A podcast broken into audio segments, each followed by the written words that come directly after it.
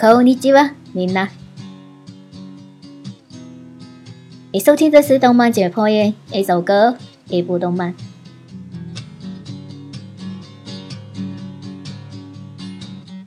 Your life is the result of your own decision。你的人生就是你的决定所导致的结果。当子弹射穿西的屁股，直射脑顶，西开始反悔了。我死了吗？ 红豆，就那么舍得死了？我才二十岁啊！我到底是为什么而出生的啊？上帝说。就是要耍你，一时兴起创造了你。我绝对绝对要回去，回去，我要回去，回去解决那个混蛋。我要变得坚强、强壮，我要变得幸福。我要尽我所能的认真面对生活。记忆的开始就是一窝囊废、懦弱、胆小。直到遇见了死亡，碰上了上帝，然后按下了时间腰带，重新回到死亡的路口，选择了重生。本作应用了大量的内心戏，脑洞特别厉害。这是一次意识流的奇幻历险，日本导演汤浅证明最具想象力的动画神作。另外，够色彩。在金鱼的肚子里，遇见了与世隔绝了三十年的老人。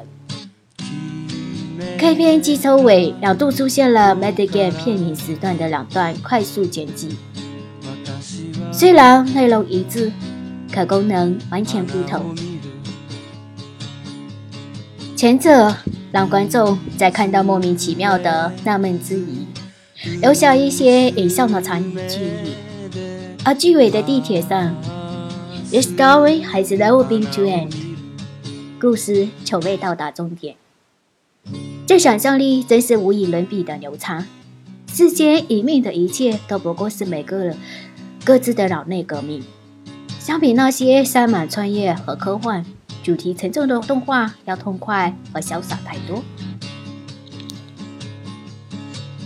比如死掉后遇到了奇形怪状的人形。其感觉自己眼睛出现了问题，而怪物回答他的是：“只因为你还没有决定好上帝我的样子。”曾我有询问过，为什么人有时很坚强，有时候都很弱？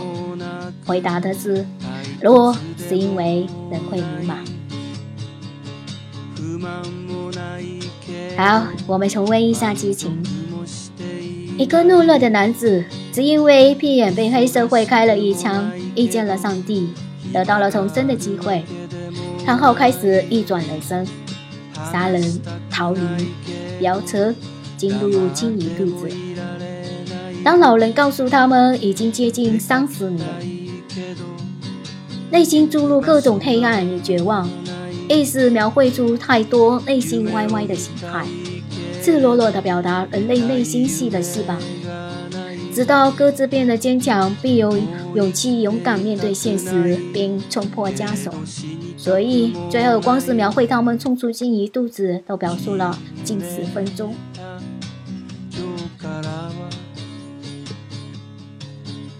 在我特别小的时候，我一直认为我不会死，死亡这东西应该离我很远很远。再大一点的时候，我还是这样认为。为什么我要死掉？这是一个有关选择、死亡、重生的故事，没有主线，只有急不可耐的调转，以及抽象的画风。然而跟儿童不同，儿童是梦的守护买的干是人生的重组但你值得观赏。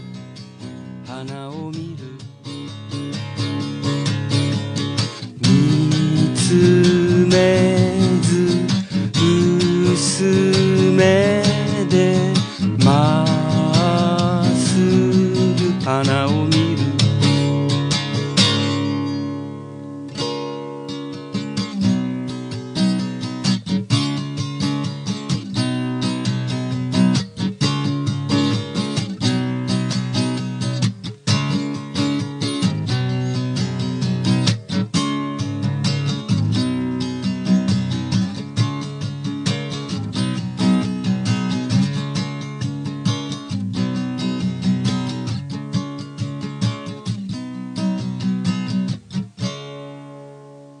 这里是动漫解剖院，有你知道的，有你不知道的。